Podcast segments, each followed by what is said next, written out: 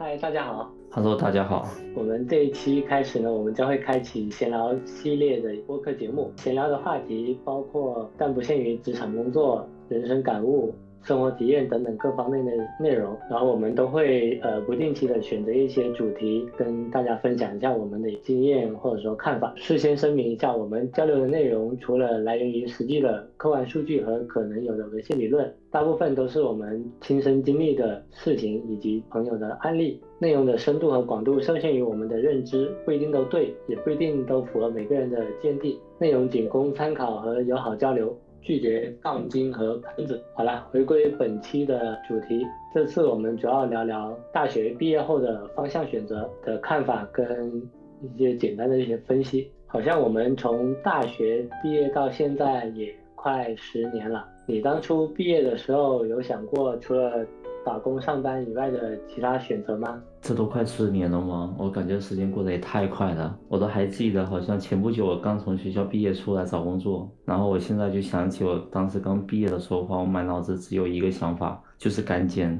找个公司上班赚钱。除了这个之外的话，我完全没有想到有其他的一个途径。你呢？你之前有什么想法吗？其实我大学大一的时候还有考虑过考研的事情，当初是出发点是因为学校跟专业都比较一般，再加上高考刚结束不久，有一股冲劲在，然后就想说考研让自己发展更有前景一点。但是后来到大二、大三、大四的时候，就觉得可能自己也浪浪过头了，然后慢慢就没有考研的心思。所以到大四实习之后，就决定先去工作赚钱养活自己，再考虑以后的一些事情。就等于是大一的时候话还踌躇满志啊，然后呢到之后的话就颓废了。我感觉你也是蛮早在考虑这个问题啊。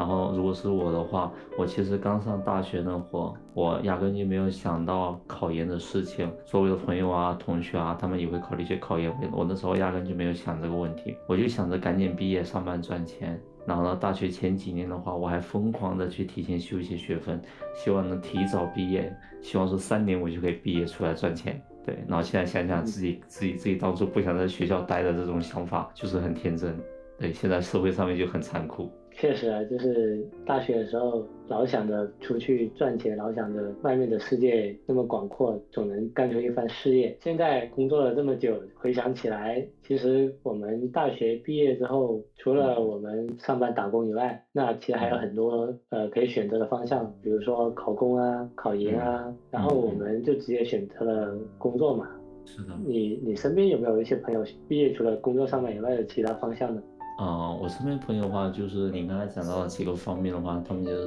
都有选择，对。然后呃，我就举几个例子吧，就是我我当时大学时候话玩的比较好的几个同学，对。然后呢，他们俩的话就是呃，从大学刚毕业之后不久，就就打算合伙去创业嘛。搞那个软件开发外包的，对，因为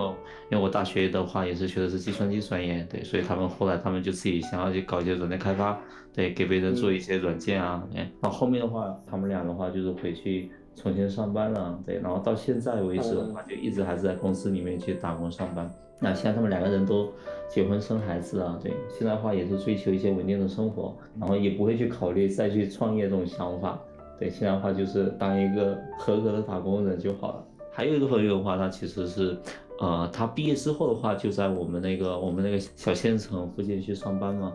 对，然后呢，因为他可能一开始找的那个公司啊，然后呢也不会特别好，所以话他就想说，哎。呃，是否是可以去考虑，比如说是考公啊，对，然后呢去去一个事业单位啊，这样子的话，就是你会比较稳定一点，对，所以话他就是刚毕业不久的话，他就开始去考虑这个事情了，而且就是运气比较好的，然后他就考了几次就进了，对，就现在的话就在一个事业单位里面上班，已经上班好多年了，对，然后现在的话就各方面都很稳定嘛，然后现在的话也是也是订婚了，然后呢可能过阵子也准备要结婚了。对，现在看他的这生活的话，也是挺舒服的。毕竟在小县城那边的话，压力也不会很大。然后你呢？你的朋友们像我的话，我身边其实有一个朋友，他经历也是蛮有意思的。我这个朋友呢，是我以前在网上认识一个网友，就打游戏认识的。然后后面的话，他是因为玩游戏玩玩过头了，然后导致延期延期毕业。还有他本身的一个专业也是那种属于比较冷门的一些专业，像那种化工、生物方向的。然后所以说他就选择去考研。大概经过两三次的努力之后，他考研也考上了。但是学校不是很理想，不过专业倒是他喜欢的方向，他读了计算机专业。后面经过努力呢，他又顺利的去国外读了博士，现在也还在读博士阶段。最近除了为博士论文发愁以外，他还在考虑毕业之后是回国找工作呢，还是留在当地找工作的一个问题。像我们聊的两三个朋友的一个例子。我感觉大体再加上我们两个人的选择，感觉大体总结下来，我们普通人比较常见的方向，一个是呃选择继续深造，然后不管是出国留学还是考研读博，然后第二个是毕业之后就进入职场参加工作，然后当打工人，然后第三个是可能选择考公或者是考取一些事业编制，进入体制或者或者是国企事业单位，获得一个比较稳定的工作。环境，对啊，对啊，我感觉就是对我们普通人来讲，就是绝大部分的人来讲的话，你刚刚所提到的这三个方向的话，就是最为普遍的一个选择了。然后呢，所有人就基本上所有人都是在这些选择当中，主动啊或者去被动啊去做一些挑选而已。然后呢，其他的比如说你像自由职业或者是创业的话，那真的是九死一生，就一就你没有特别特别好的一个一个准备的话，你对。没办法去，没办法去尝试做那些的。就我们前面总结下来的那个三个点的话，就是普通人最为普遍的一个选择方向。那我们聊的内容也是围绕着这三个方向去，在这三个方向的选择上分享一下我们个人的一些思考跟想法吧。然后前段时间考研分数不是才刚公布不久，然后看了一下今年的一个。呃，考研报名人数的数据，今年的报名人数有将近四百五十多万，但是我看网上的那个呃预估录取人数也就一百一十来万人，那按照这样预估来看的话，它的一个报录比大概是四比一的这样一个比例，也就是说每四个人里面才有一个人会被录取。嗯，那我们再看一下往年一个数据。往年这边的话，我也是有关注，因为我有些朋友也在，也也最近几年因为在准备考研。然后我记得去年的话，二一年的话的话，呃，好像还没有突破四百万，今年四百五十万，去年的话是三百七十多万吧。对，然后录取的话好像跟今年差不多，也是一百一百零多万。对，然后报录比的话也差不多是三点六比一。然后呢，疫情那一年，二零年那一年的话，大概有三百四十一万报名。然后录取的话也将近一百万，报录比的话也是有三比三点四比一的一个这样的一个比例，对。然后呢，再往前面几年看的话也是类似的，就是报名人数其实都是逐年在增加的，同时录取人数的话也是逐年在增加的。但是呢，整个的一个报录比的话都会稳定在三到四比一的这样的一个这样这样的一个区间内，对。然后我其实。总体看一下就是这几年的情况的话，就是考研这个选择的话，真的是一年比一年热。对，哎，你之前有没有聊过，了解一下，就是大致可能大家对考研的这个事情的一个动机啊，比如说是从你朋友身上有没有去了解，或者是周围其他的一些人上去了解？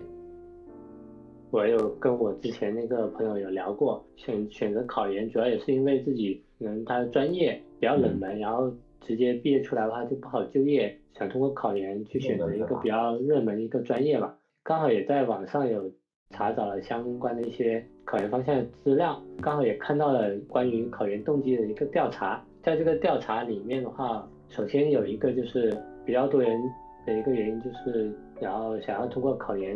提升自己的一个学历，然后并以此来提高就业的竞争力。嗯嗯，对，还有一个就是。在本科阶段的时候，他的专业属于那种冷门专业，就不好出来不好找工作，然后你就想通过呃考研这个途径去提提升学校的一个层次，然后毕业之后就方便找工作一点。对，就换个换个热门的专业，然后呢，就整个的一个就业的竞争力也会大点，就业机会也会更多一点，是吧？对，呃，感觉就从从上面的一些资料啊和一些分析来看的话，好像大家都会都会慢慢的会认为一个事情，就是如果说你毕业之后，本科毕业之后的话，你不去考研的话，好像你就不好找到非常好的工作。对，你不是研究生学历的话，你就不好找工作。然后不好找工作的话，这个相应相应的也就带来是，你没有一些一个好的一个一个薪资报酬。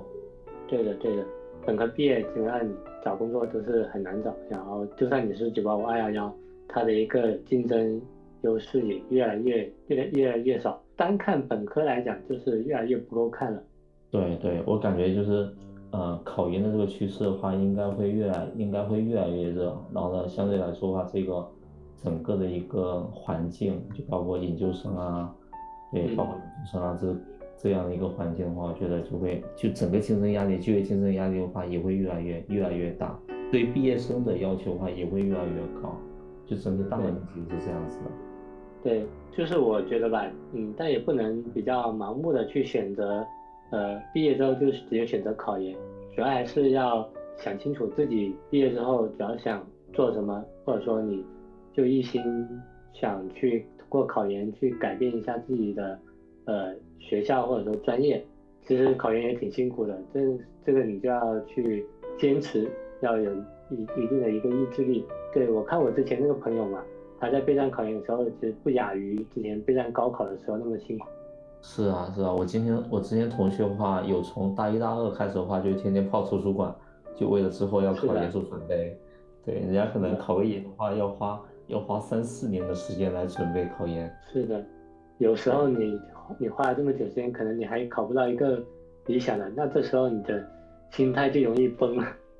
对，所以我觉得就是就像你刚才说的，就大家在毕业时候面临选择的时候，就一定要想好，就自己要的是什么。对，如果你是想继续深造的话，那么你可以去选择考研，对吧？如果说你想要去追求一份比较稳定的一个工作机会的话，那么我觉得，我觉得考公就是一个不错的一个选择，对吧？对的，对的。其实考公也是可以选择一个路径和方向吧。其实考公的人数也在逐年增加，特别是最近这两三年吧，也是因为大环境的一些原因，然后疫情的影响，现在更严重的就是各各个大厂都开始裁员，那你的就业竞争压力也越来越高。那在这种情况下，也很多人就把呃目光就转向了。然后公务员，然后对事业单位这个这个方向，然后选择说，与其在职场上就竞争、拼活、累死累活、卷得要死，那还不如选择一个比较稳定的，可以选择性的去躺平。对，前段时间不是不是一直在流传的一句话，就是宇宙的尽头就是考公吗？是啊，是啊，是啊。大家可能出来工作几年之后的话，就纷纷。不约而同的话，就会选择去考公。就如同你刚才讲的，我觉得就整个的一个整个的一个竞争环境就非常的恶劣，对。所以这样的话，就对于啊，对于这些求职者来说，毕业生来说的话，真的，你想要去找到一份很好的一些工作，很好的就业机会的话，就越来越越来越难，对。然后你想要赚钱也是越来越难，一个就业压力的话，就会导致说，哎，大家对于求稳，对吧？对于一个稳定的生活的话，就可能会更加的向往这个事情，然后呢，就考公，考公就自然而然的话，就成为大家比较比较热门的一个选择了。对，虽然说考公成为大家热门选择一个趋势，但通过这几年考公的一些数据来看，它的一个竞争压力不比那就业竞争压力会小的，考公的难度同样也不会比考研的那个难度小。哎，你之前不是尝试过考公吗？你感觉怎么样？当时是什么原因让你去做这个尝试的？我刚毕业的，刚毕业出来没几年嘛，那会儿的话，也主要是因为家里还是希望说我去可以去找一个更加稳定的一个一个职业。嗯，对，然后这，然后第二个的话是我我自己对于自己职业方面的话也会比较困惑。对，因为我之前是在私企那边话也会比较困惑，因为。整个一个环境也不是特别好，然后私企的那边的一个整个晋升空间也不是特别大，然后呢，我就会考虑说是否是否对于我来说的话，我可以去选稳定一点，嗯，选择另一条路，比如说我去我去那个考公务员，选择一个比较稳定的，我觉得也不失为是一种选择吧。然后我就去尝试了，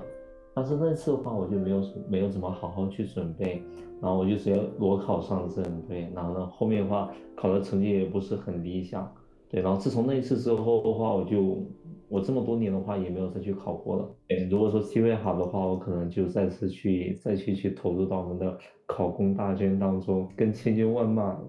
千军万马去竞争啊，对，一起厮杀。对，因为这个考公大军里面不仅有应届生，你看还有无数的那种在职备考的各种社会人士，只要你年龄没满三十五，都有机会去参加考公啊。其实我们看完了，就是考研跟考公之外的，对这两个选择，然后呢，呃，接下去的一个选择就是去企业里面上班，对。那我觉得，就对于对于绝大多数人来讲的话，去企业里面上班应该是更多人的选择了，对吧？对，而且应该也算是处于毕业迷茫的人唯一的选择，也是先出社会闯闯看一看吧。对，它这个门槛会比较低嘛？对，它相对于考研和考公来说。那肯定，那肯定。对对，因为你你你其实主主要做的一个事情就是你找一个公司上班就好了。但至于这个工作好不好，你觉得适不适合你，那就另外说嘛。对，那得看，对，那得看自己的能力哈。然后一方面，你看一下整个的一个机遇好不好。然后其实现在市面上来说的话，就绝大部分的话还都是一些小企业吧，小企业居多，对吧？对，其实现在很多刚毕业出来的人呢。那比较拔尖的那一波，可能他们就去一些中大型的企业那边，那比如 BAT 那种，然后就直接去校招什么的就应聘上了。那更多的一些没有很出彩的一些毕业生，更多的就出来毕业之后就开始海投，或者说去找寻找工作机会的时候，更多还是有一些选择一些小的一些公司嘛。毕竟这些小型一点的公司、中小型公司啊，可能会他们更有机会一点。那这些企业里面，其实或多或少坑肯定是会有的，是吧？对，小企业，而且小企业的坑会比较多。对，我们俩也带过一些小企业啊。是的。然后，然后呢，我结合我自身的一个体验来讲的话，我会觉得小企业的坑会比较多的。首先，小企业的话，它的整个的业务是不成熟的，而且业务规模会比较小。对。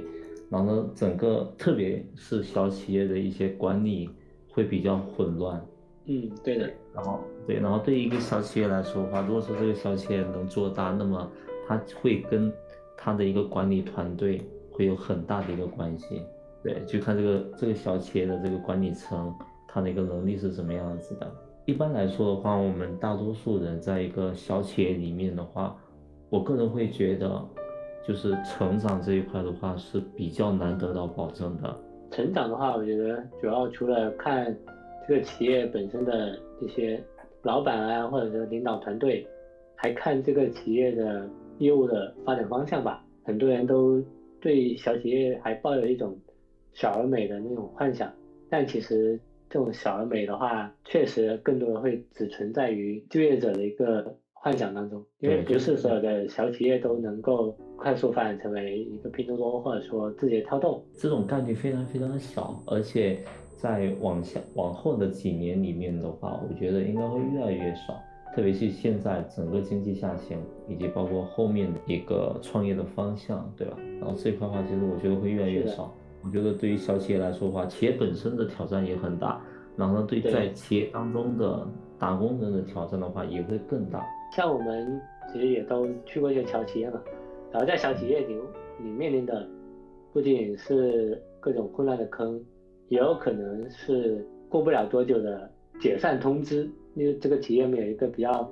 雄厚的背景，那它是很难支撑下去的。是的，是的。然后呢，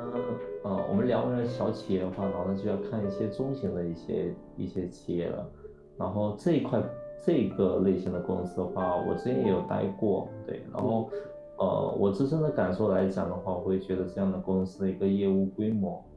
对，它已经是有一定的体量了，对，然后呢，并且整个管理的体系，对，已经是相对来说会完善了，对，然后呢，在这样的一个公司里面去工作的话，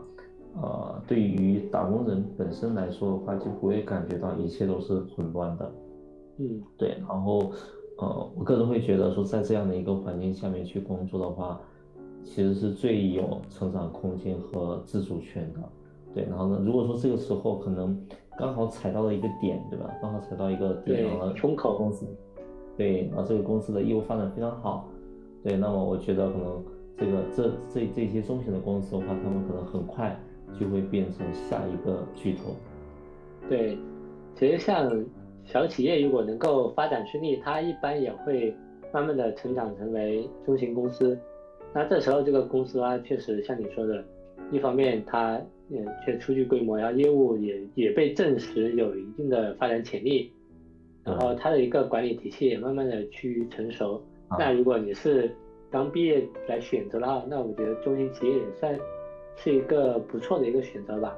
一方面，对对于个人来讲，它确实有比较多的成长空间，然后还有你的自主权也比较大，能够充分发挥你的。个人的一个能动性、主观能动性，另外一方面，它的业务也能够